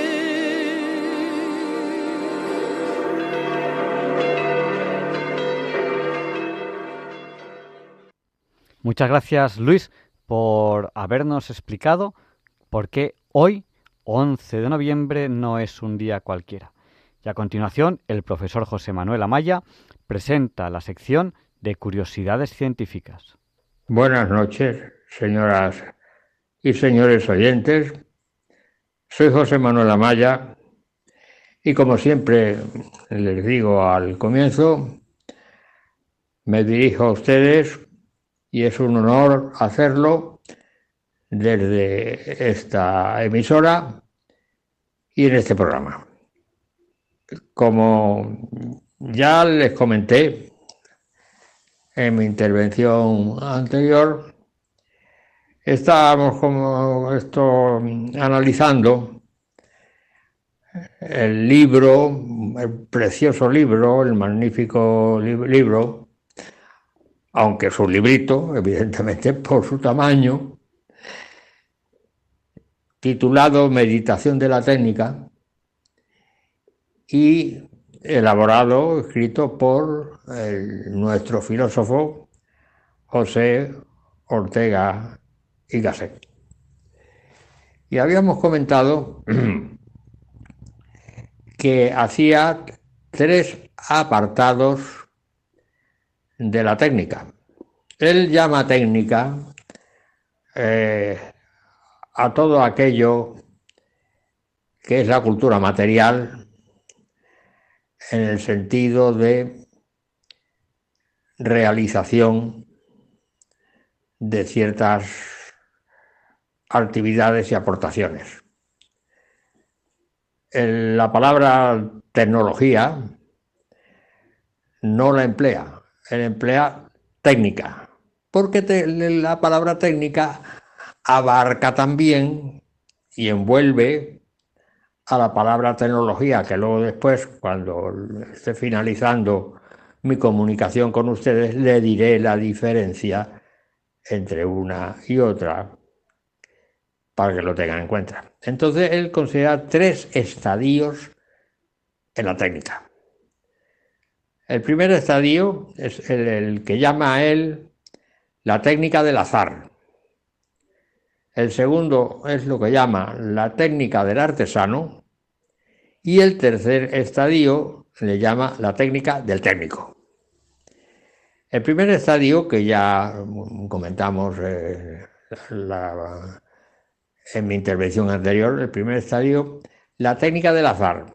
La técnica del azar es la técnica que se encuentra, que se aplica, que se descubre por casualidad. Y eso fue justamente lo que ocurrió con la que se suele llamar en sentido amplio, en sentido eh, popular, la invención del fuego. Y que ya comentamos en mi intervención anterior que la invención del fuego no es correcto decir. La invención del fuego, el fuego ya estaba inventado, el fuego ya se conocía. Cuando un rayo eh, de una tormenta eh, espantosa eh, prendía en un bosque y ardía el bosque entero y salían los animales eh, corriendo y los seres humanos que hubieran lo mismo, y entonces que se interpretaba como eh, venía del cielo, pues se le daba un carácter divinoide y se interpretaba mm, normalmente como castigo. Bien, eso ya lo comentamos en la intervención anterior. Entonces hay que hablar de la invención de hacer fuego que es muy distinto que decir la invención del fuego. No, la invención o el procedimiento de conseguir hacer fuego. Y entonces Ortega lo explica de una forma muy simple y dice que mm, un individuo X toma dos ramas secas de, árboles y por prurito, perdón, empieza a hacer rozar uno con otro con fuerza y entonces en el rozamiento de uno con otro aparece ya un, un calentamiento fuerte y aparece ahí ya un principio de fuego que con el aire, una aportación de aire, se puede convertir en una llama y si cerca hay unas hojas secas o paja seca o cualquier materia eh, suficientemente eh, seca para prender, pues entonces aparece ya el fuego en un plan más amplio en ese sentido. De manera que ese es el procedimiento por el cual el ser humano inventa el fuego. ¿En qué estadio antropológico se encuentra el ser humano cuando inventa el procedimiento de hacer fuego, que le resulta por casualidad. Pues hace unos 500.000 años aproximadamente, porque claro, esto de las fechas de hace tantos miles de años y tal, tal, eso es muy relativo. Y eso hay que andar con cierto cuidado porque estas fechas suelen cambiar. Normalmente en la cuestión de la antropología, las fechas suelen ser siempre más avanzada.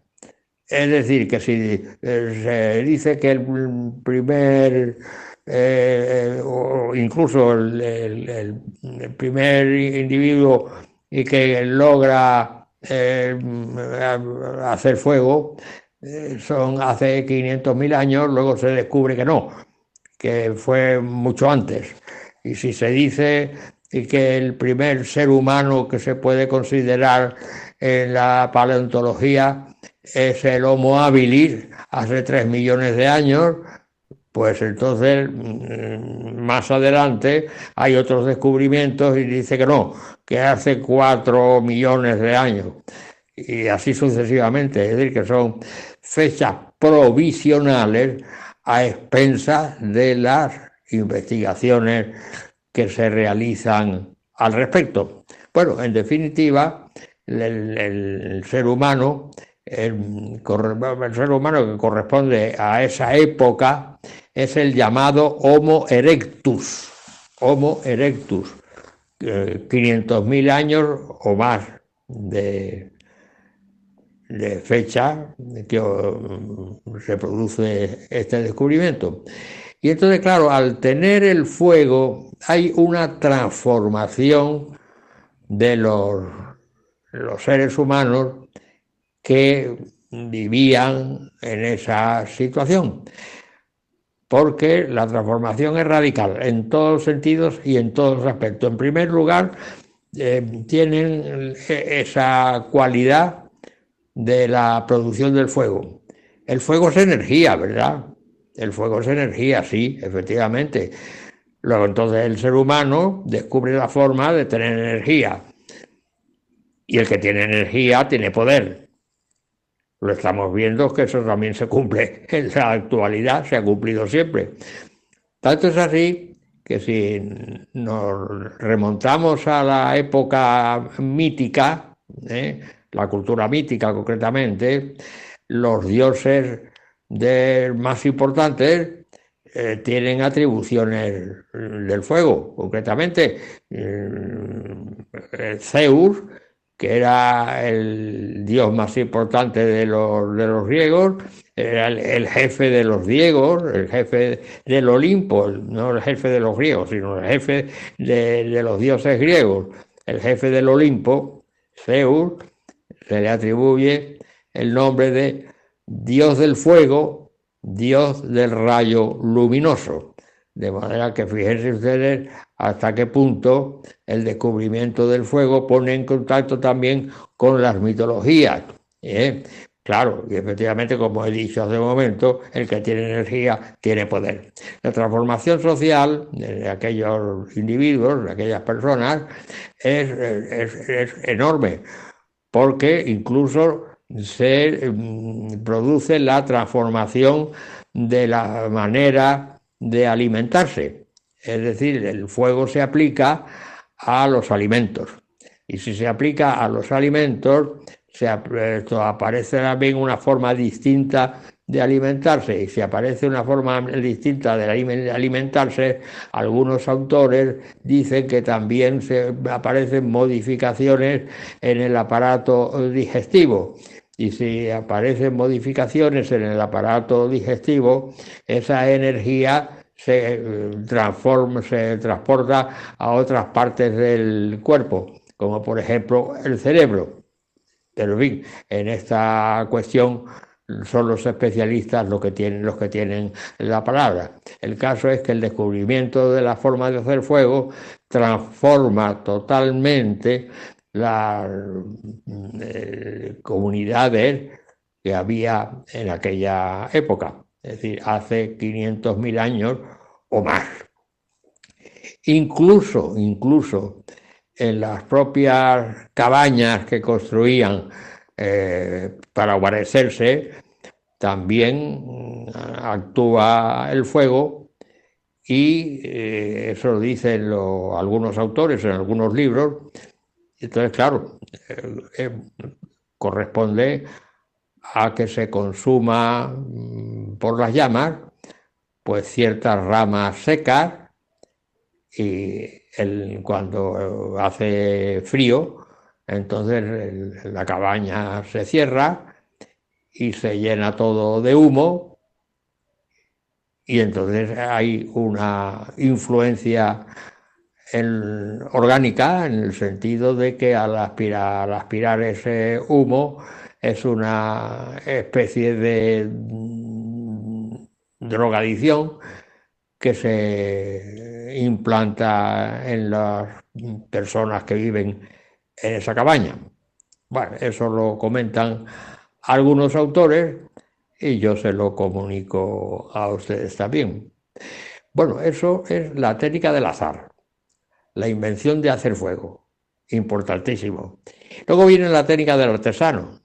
La técnica del artesano es el maestro y el aprendiz. Hay una separación, evidentemente, de conocimientos. El artesano tiene los conocimientos para corresponder a los encargos que el público le hace y el artesano conoce su arte conoce su arte y no solamente su arte, conoce los secretos de aplicar su arte. Y el aprendiz, su labor es realizar lo que le ordena el artesano y aprender la técnica de realización de tal o cual eh, pedido que le hace el, público. Y en definitiva, el aprendiz sabe que a medida que pasa el tiempo, va aprendiendo más cosas, va realizando más cosas, va ayudando más a su maestro y sabe también que su finalidad y que su destino va a ser pasar a ser maestro. Evidentemente, cuando el maestro que le ha enseñado se retire y deje el, arte de realizar todas estas todos estos pedidos que le, hacen en manos de su aprendiz, que ya no necesita aprender más, sino que ya lo que necesita es producir e innovar. Es decir, el aprendiz tiene un destino seguro, la de su maestro. El aprendiz pasa a ser maestro de otro aprendiz. Y luego después viene la técnica del técnico, donde ahí ya hay una separación entre el patrono y el obrero. Y que el obrero en fin, actúa en base a un salario determinado pero nada más.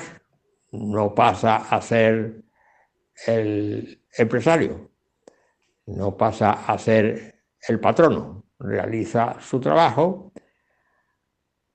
cobra su trabajo, evidentemente, mm, previamente estipulado, y entonces ahí ya sí se produce esa separación. Y ahí ya aparece el término de tecnología. ¿Cuál es la diferencia entre técnica y tecnología? Pues que la tecnología es técnica impregnada de ciencia, evidentemente. La tecnología es la ciencia de la técnica. Bien. Fíjense en un detalle curioso. Ortega siempre habla de la técnica. Yo también estoy de acuerdo con Ortega de hablar de la técnica porque la técnica abarca también la tecnología. Les deseo muy buenas noches y hasta la semana que viene. Gracias. Muchas gracias, José Manuel Amaya, por habernos presentado hoy estas curiosidades científicas. Y tenemos ya que terminar el programa de hoy, porque ya se nos acaba el tiempo. Eh, gracias, Pablo, por habernos acompañado en este programa, que sé que a los oyentes les ha gustado mucho, pues porque, bueno, nos lo han estado diciendo otra vez el WhatsApp. Y aquel que se haya perdido, ¿qué hace? No pasa nada, porque lo puede volver a escuchar en el podcast o, como no, podemos hablar en cualquier otro programa en el que me invites, Javier. Pues nada, aquí tienes la, la, puerta abierta y además es que siempre cuentas cosas interesantísimas. Eh, ya saben, en el podcast de Radio María, en el podcast de Google, en el podcast de Apple, eh, tendrán ya colocado este programa de, dentro de, de muy poquitas horas. Suelen, suelen tardar como máximo uno o dos días. Muchas gracias a todos por estar con nosotros esta noche y que descanséis. Les esperamos la semana que viene, si Dios quiere, no falten. Ahora les dejamos con el Catecismo de la Iglesia Católica, con Monseñor José Ignacio Munilla. Y bueno, ya saben que le pedimos siempre a San Juan Pablo II que interceda por nosotros para que se nos libre del mal y por la paz en el mundo, que es muy importante, que vivimos momentos muy delicados porque, bueno, pues hay una eh, una guerra que dice, bueno, es que antes también había guerra, sí, es cierto, pero es que ahora hay una guerra muy delicada que de manera indirecta se está librando entre potencias nucleares, lo cual es muy, muy peligroso. Pues nada, gracias Pablo, otra vez. Muchas gracias a todos. Gracias a ti, Javier. Y, y ya saben, la semana que viene hablaremos de una regata en la cual van a atravesar el Atlántico a remo. Y hablaremos con el equipo que antes de que sea la regata, yo creo que puede ser el equipo ganador. Ahí lo dejo.